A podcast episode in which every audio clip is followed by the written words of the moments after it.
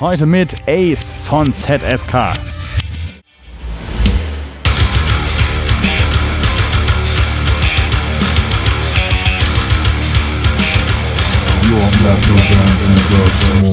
Das ist so im Schreibprozess war das bei mir ganz lange so, ah, hm, kann man den Part jetzt so machen?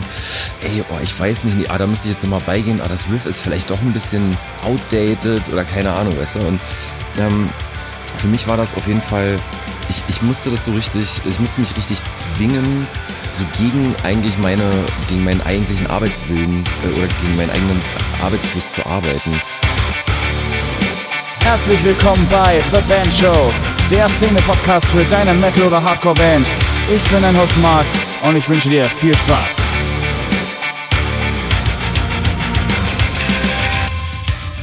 Hallo allerseits und herzlich willkommen. Ich habe jetzt hier an dieser Stelle die Ehre, eine neue Ära bei The Band Show einzuläuten. Einige von euch haben es vielleicht schon mitbekommen. Es wird ab sofort mehrere Hosts geben hier im Podcast und an dieser Stelle auch nochmal vielen Dank an Murphy für das Vertrauen. Ich habe auf jeden Fall eine Menge Bock und in den nächsten Wochen werdet ihr natürlich auch die ganzen anderen Leute kennenlernen, die euch neben Murphy hier durch das Programm führen werden. Aber vielleicht ein paar kurze Infos zu meiner Person an dieser Stelle, bevor es dann gleich weitergeht mit meinem Gast. Ich bin der Marc, ich komme aus dem schönen Berlin.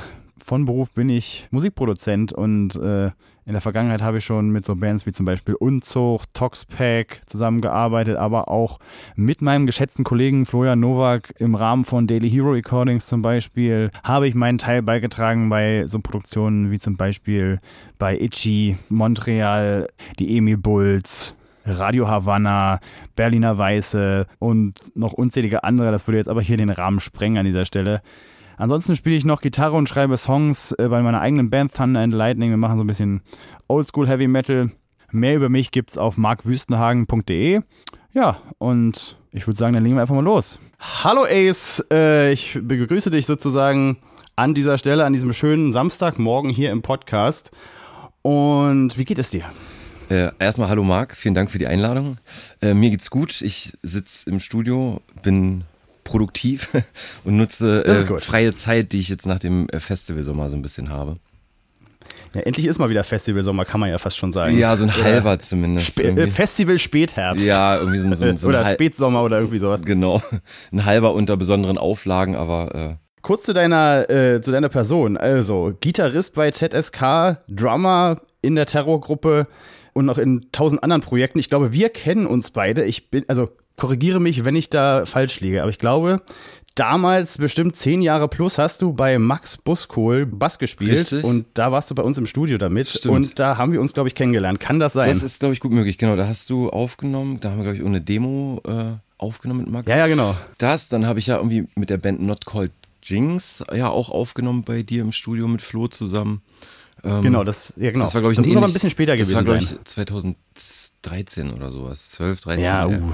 Wir kennen uns schon ziemlich Ja, lange, um mal ganz ehrlich Fall. zu sein, fällt mir gerade auf, ne? Also Ja. das muss ja auch schon 2010 oder irgendwie sowas gewesen sein Ja, mit ja. Max Buskohl, oder? Ich meine, Das war, das war 2010, ja, genau. ja siehst du, meine Fresse, elf Jahre. Man wird ja auch alt, Ja. ne? Da, merkt man mal, wie alt man wird, ne? Aber man sammelt ja auch Erfahrung, das ist ja das Schöne daran. Genau. Weswegen wir überhaupt heute hier sind. Also das Thema ist Analysis Paralysis, was so viel heißt wie ähm, im Prinzip sein eigenes Material so sehr hin und her drehen und äh, fast schon zu detailverliebt an seinem Material zu arbeiten, dass man einfach nicht mehr vorankommt und irgendwann stecken bleibt und der Song dann irgendwo auf einer Festplatte ähm, Staub fängt, also virtuellen Staub vielleicht.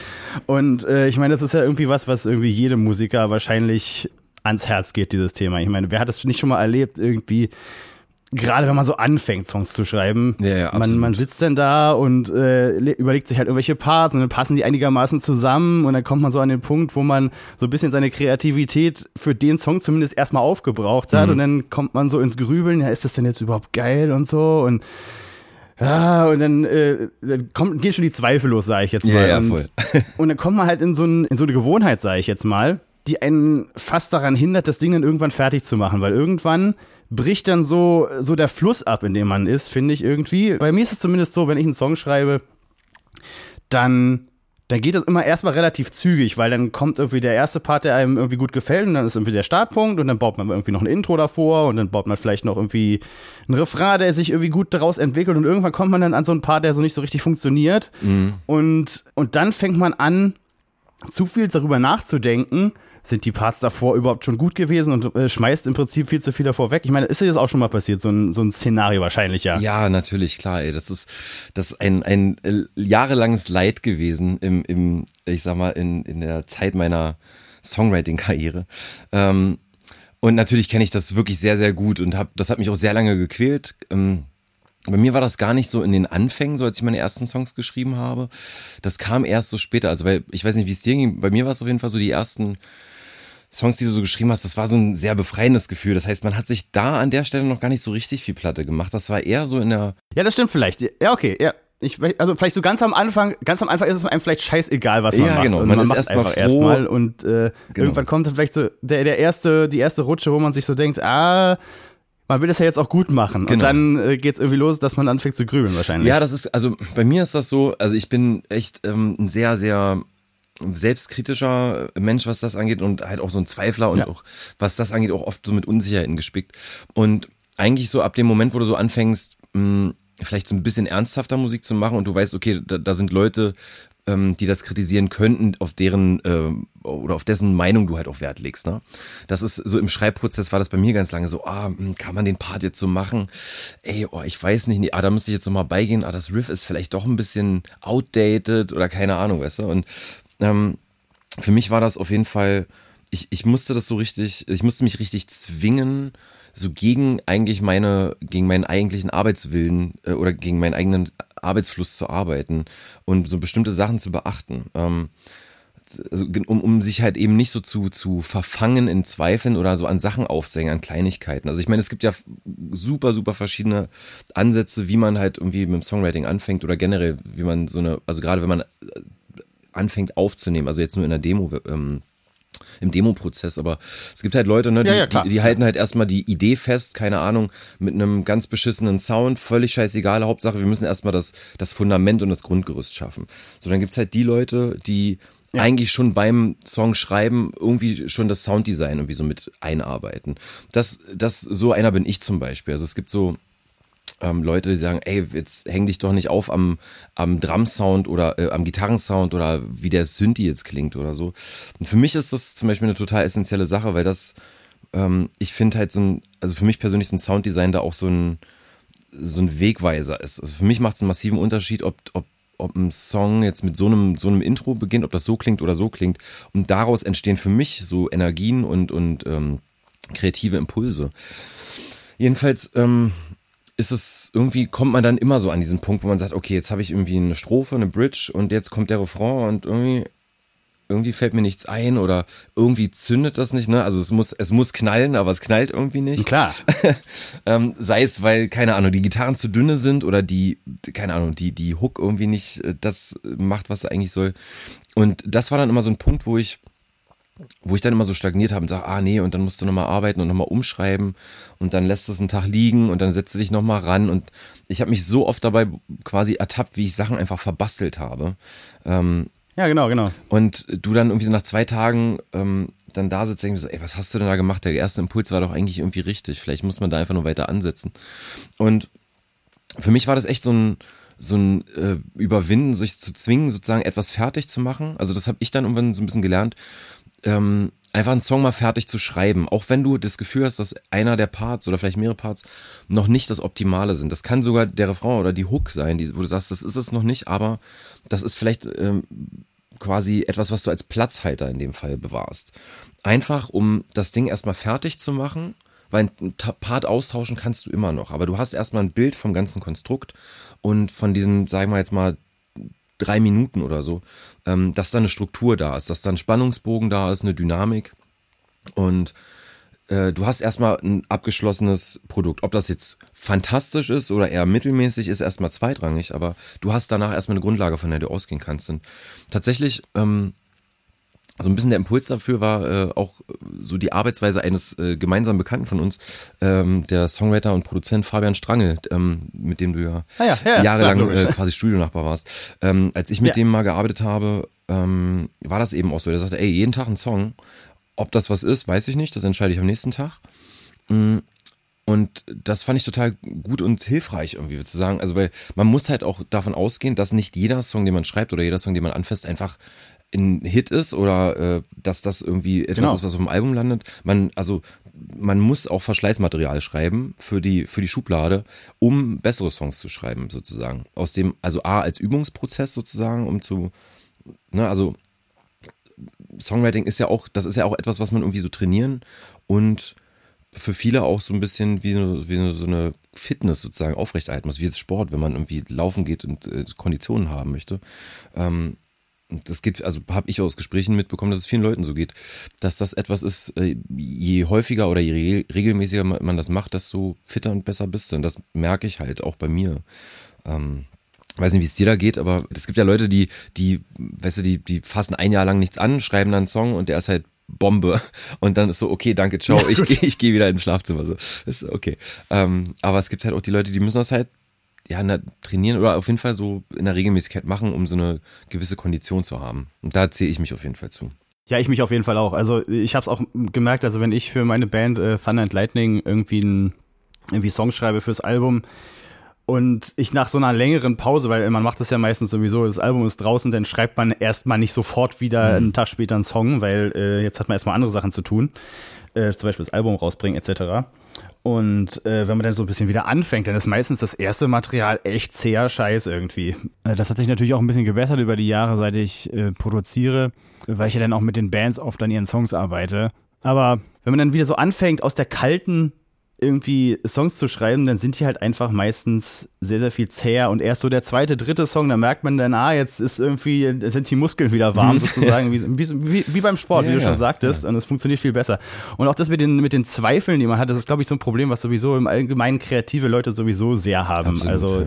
jeder, der im kreativen Bereich ist, der zweifelt irgendwie erstmal an sich selbst, ob das überhaupt was ist, was die Leute irgendwie überhaupt hören wollen. Und erst recht, wenn man weiß, dass da ein größeres Publikum dann sitzt und darauf, vielleicht sogar schon darauf wartet, was machst du als nächstes? Und dann hast du halt noch eine ganze Ebene mehr drin, die irgendwie da mit reinspielt und du irgendwie denkst, oh Mann, ey, kann ich überhaupt dem, dem gerecht werden, was ich vorher gemacht habe, vielleicht? Und das ist auf jeden Fall auch ganz, ganz, ganz schlimm, je älter man wird vor allem, weil erstmal das erste Album, Klar, da gibt's ja keine Erwartungshaltung.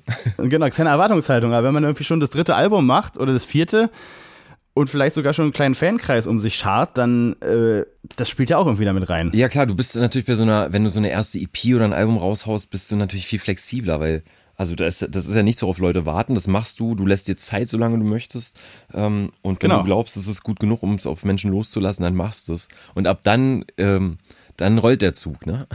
Dann musst du halt ähm, Genau.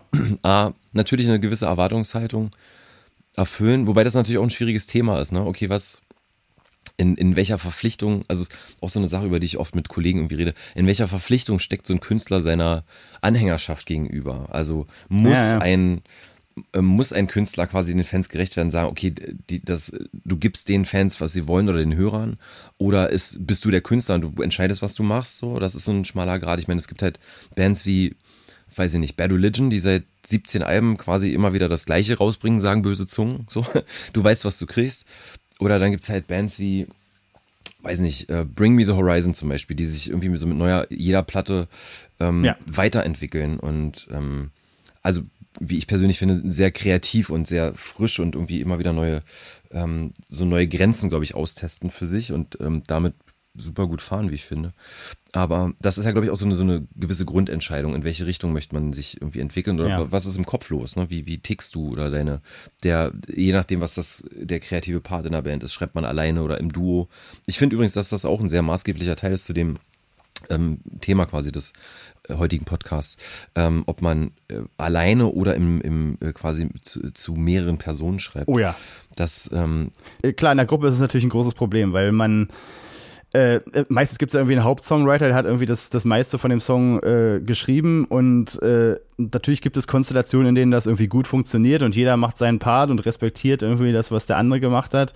Aber ich glaube, da kann man auch in gewisser Hinsicht in die Falle tappen, dass jeder irgendwie seinen Senf dazugeben Ja. möchte und, da sind wir vielleicht beim, äh, bei dem Giftschrank-Thema Ja. Äh, Banddemokratie. oh ja, oh ja, ja, ja. ja. Ähm, und das hat man auch halt schon oft gehabt. Ja, dann sagt irgendwie der Drummer, ja, aber das Intro kann auch doppelt so lang sein. Aber man selbst sagt sich, ja, wieso denn? Mhm.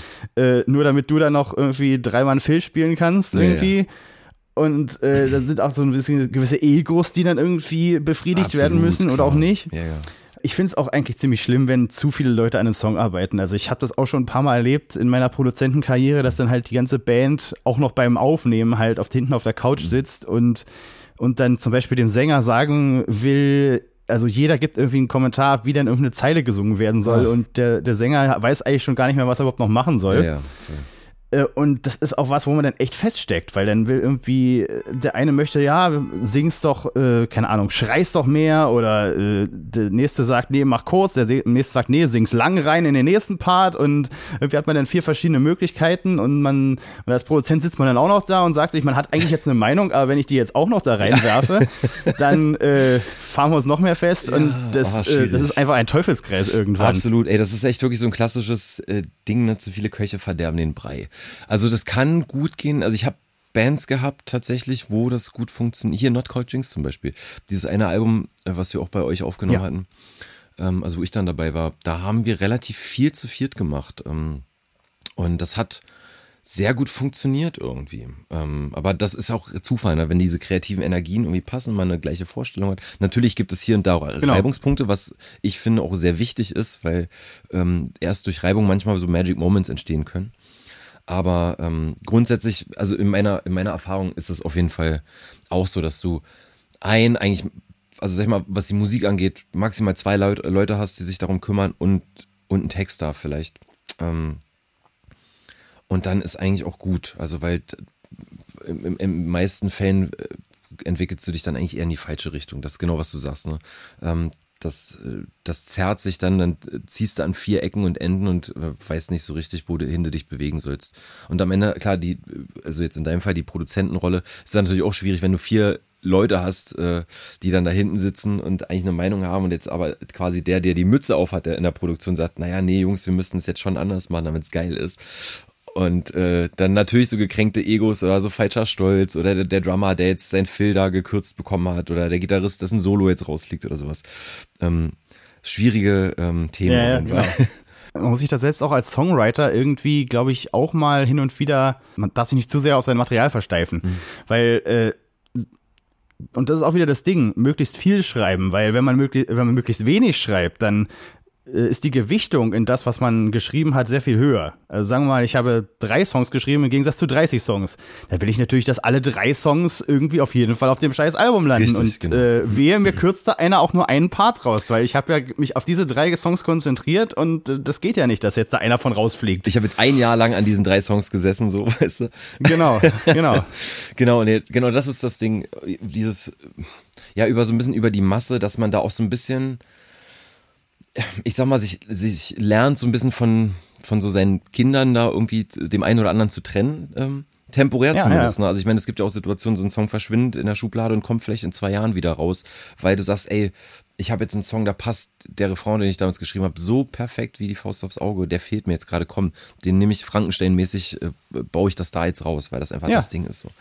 Ähm, aber genau das, was du sagst, über, über so diese, diese, über die ja, Masse sage ich jetzt mal, das klingt so negativ, aber ähm, dass, dass man darüber, glaube ich, einfach, dass sich das so relativiert und einpendelt ne? und man einfach auch lernt, gewisse Abstriche zu machen und auch sein Ego runterzuschrauben. Also so gerade klassisches Thema, glaube ich, ähm, bei Gitarristen, also Gitarrensoli. Also ich weiß früher, wenn ich Songs geschrieben habe, dass da auf jeden Fall ein sehr hoher Anteil der Songs immer mit einem Gitarrensolo versehen war, ob jetzt kurz oder lang. Aber ich als ähm, ja, natürlich. ich als eingefleischter ganzen Roses Fan, der natürlich mit Slash sozialisiert wurde und den ich bis heute vergöttere.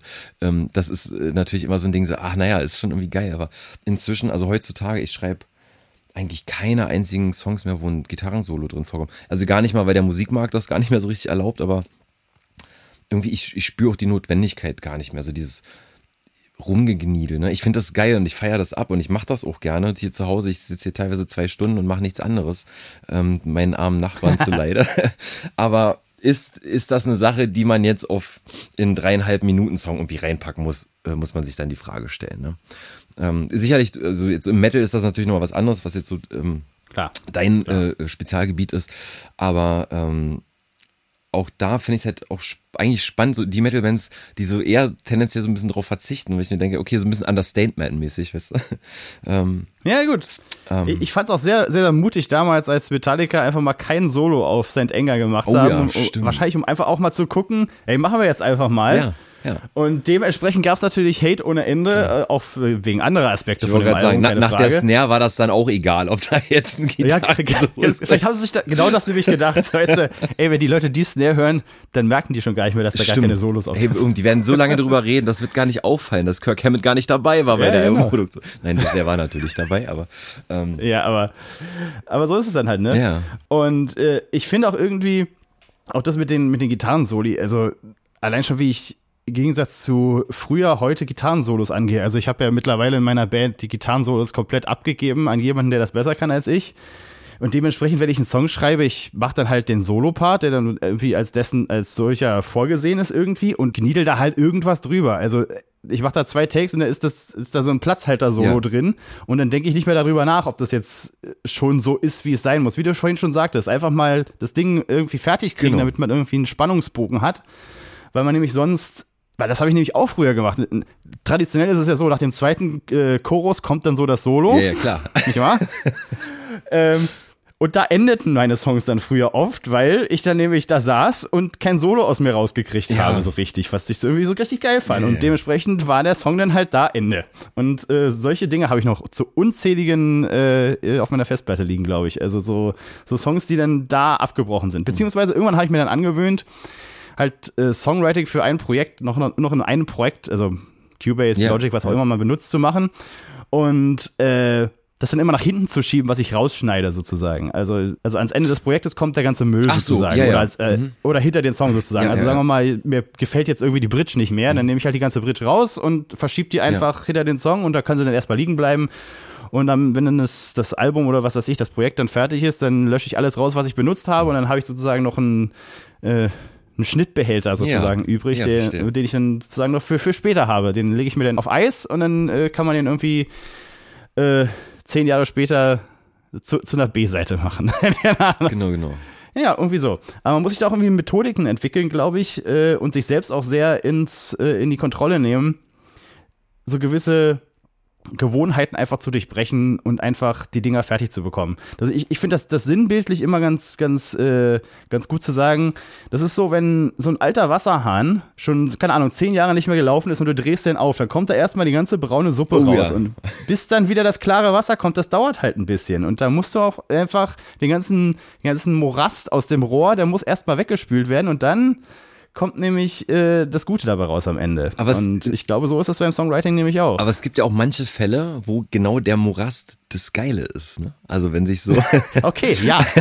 also wenn mm. so, so, Bands, die keine Ahnung, die zehn Jahre keine Musik gemacht haben und dann mit einmal kommt die Comeback-Platte und so. Da gibt's ja Fälle, wo die dich halt umhauen, äh, weil das, das ist okay, da hat sich jetzt was angestaut und so. Also ich kenne das von mir manchmal, wenn ich länger nicht geschrieben habe und dann das erste Ding mache und denke, okay, krass, wow, da, da, ähm, das ist jetzt aber, ein, keine Ahnung, besonders äh, guter Song in meinen Augen oder auch, sag ich mal, die Resonanzen, die ich dann von äh, Kollegen, mit denen ich dann schreibe oder wie auch immer, ähm, bekomme.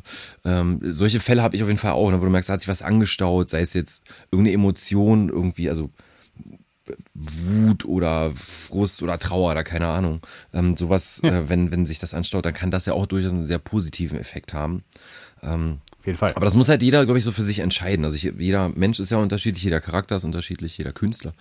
Ähm, und ich glaube, klar, es gibt so ein paar Grundregeln, die man beachten kann. Ähm, aber ich glaube, da muss halt jeder so ein bisschen für sich entscheiden, wie funktioniert man am besten. Also ich kenne auch Leute, die schreiben ganz anders und äh, das ist für mich so ein vollkommenes Rätsel. Aber ich weiß nicht, wie ist das? Bei dir hast du so Sachen wie so, sag ich mal, so Songwriter, Camp, äh, so Workshops oder sowas. Hast du sowas mal besucht, gemacht, nee, versucht mal so fremde Techniken anzueignen, so richtig? Also so Events habe ich tatsächlich noch nie hm. besucht, aber ich habe sehr viel äh, YouTube-Material geguckt über, über dieses Thema. Ja.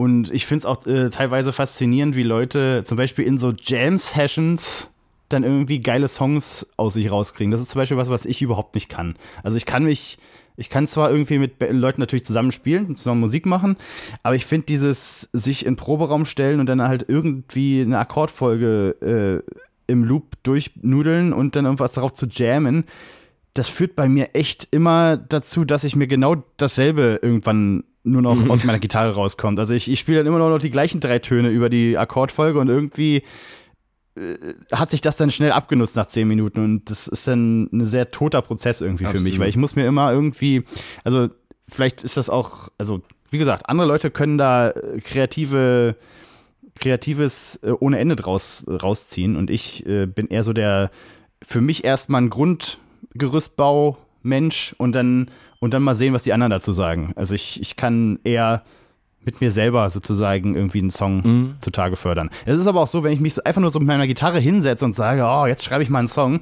das funktioniert genau gar nicht.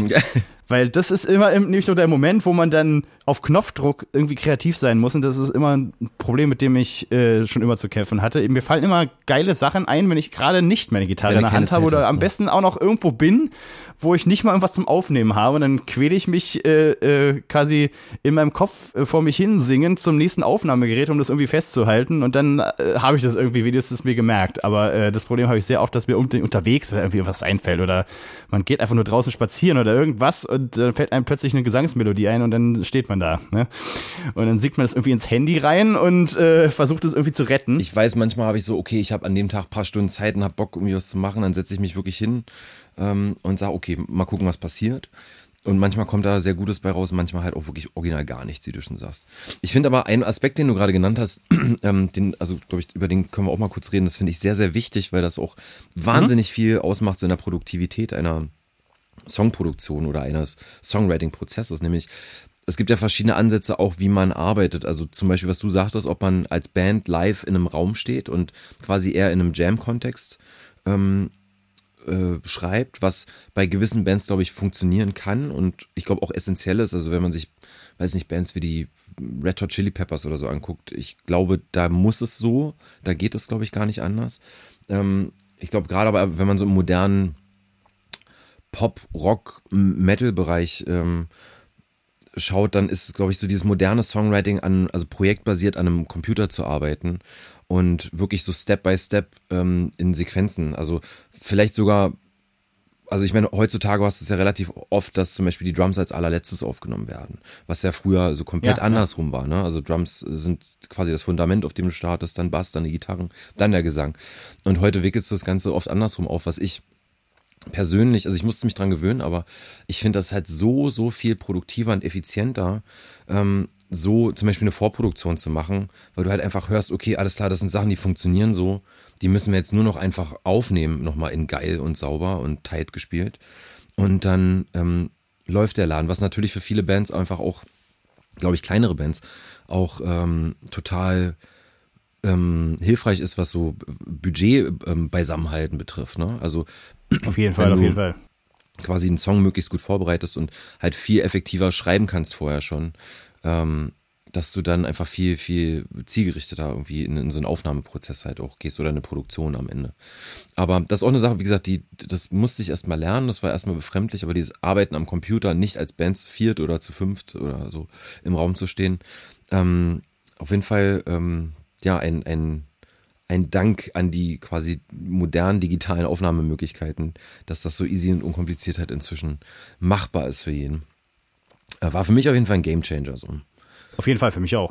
Und noch ein ganz anderer Aspekt ist zum Beispiel auch äh, junge Bands. Gerade die müssen, glaube ich, aufpassen, dass sie sich nicht zu sehr darauf versteifen. Zum Beispiel auch gerade, wenn, also ich habe es schon mal erlebt, dass da gedacht wird, ja, jetzt ist das Erste, was wir rausbringen, das muss auf jeden Fall ultra perfekt sein. Mhm. Also, weil das ist unsere einzige Chance, irgendwie was zu schaffen. Und der erste Song, der muss gleich das absolute, ähm, der absolute Chartstürmer sein. Wir müssen auf eins gehen, sofort mit dem ersten Ding. Und wenn dann nicht jede Note tausendprozentig so ist, wie sie sein muss, damit das funktioniert, dann äh, können wir gleich das Ganze sein lassen. Aber ich glaube, davon muss man sich wirklich krass weit entfernen, weil es ist auch ein Prozess, erfolgreich zu sein. Und man kann nicht einfach wie mit einem Lottogewinn da rausgehen und eine Single veröffentlichen und dann ist man plötzlich irgendwie äh, äh, der Festival-Headliner, weil das passiert einfach nicht. Man muss, man muss kontinuierlich arbeiten und auch den Songwriting-Prozess irgendwie kontinuierlich verbessern, damit man da hinkommt irgendwann. Ja, auf jeden Fall. Und vor allem, ich glaube, also man muss halt auch erlauben und zulassen können, dass eben, also es ist ja auch total subjektiv, ne, was man selber vielleicht als total perfekt wahrnimmt, ist für den anderen ja, ja total ähm, daneben oder so. Eben. Oder genau andersrum. Also ähm, keine Ahnung, es gibt ja diesen schönen äh, Begriff äh, Lucky oder Happy Accidents, die halt so während einer Albumproduktion oder einer Songproduktion entstehen können. Und das ja oftmals, sag ich mal, äh, Sachen sind so, die total markant irgendwie ähm, in einem Song oder einem Album dann äh, hängen geblieben sind oder wofür sie dann stehen am Ende.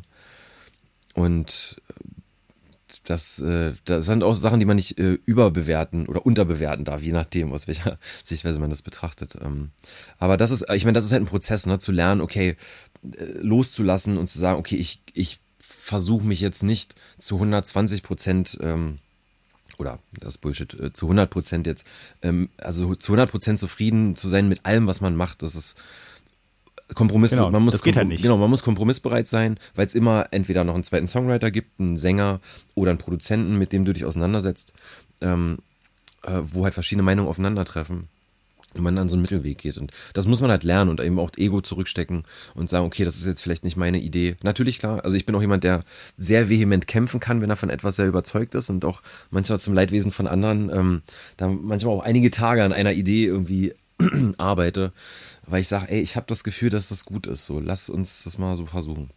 Ähm, und da, ja, ich, man muss einfach so seinen, seinen Weg lernen und eine Kompromissbereitschaft erlernen und aber eben auch ähm, die Bereitschaft, seinen Perfektionismus so ein bisschen vor der Türschwelle sozusagen zu lassen. Ähm, und ma mit manchen Dingen rauszugehen, mit denen man einfach eben nicht so zufrieden ist. Ich finde, also an der Stelle, was für mich so total hilfreich und cool war, war sich einfach wirklich Interviews von Bands anzugucken oder anzuhören oder durchzulesen, ähm, die ich sehr schätze oder Songwritern, die ich schätze, ähm, wenn die halt darüber reden, weil das äh, total spannend ist, wenn das deine Inspiration ist, zu hören, okay, wie arbeiten die eigentlich? Oder auch mit Leuten zu unterhalten, ähm, dessen Songs man irgendwie äh, gut findet oder dessen Songwriting-Stil. Und sich da auch ganz oft so Welten offenbaren, zu sagen, ach guck mal, Mensch, die arbeiten ja ganz anders, als ich gedacht hätte. Und da passiert ja viel weniger Magic und das ist auch viel mehr so ein Arbeiten und Kompromisse und was weiß ich, als man eigentlich gedacht hat. Und ähm, am Ende sind das ja auch nur Menschen, die mit wie sagt man so schön, mit, mit Wasser kochen oder so? Ich bin so schlecht Genau. in deutschen Sprichwörtern. Ähm, ähm, und das muss man, glaube ich, auch erstmal, die- diese, diese äh, Erkenntnis muss man auch erstmal gewinnen.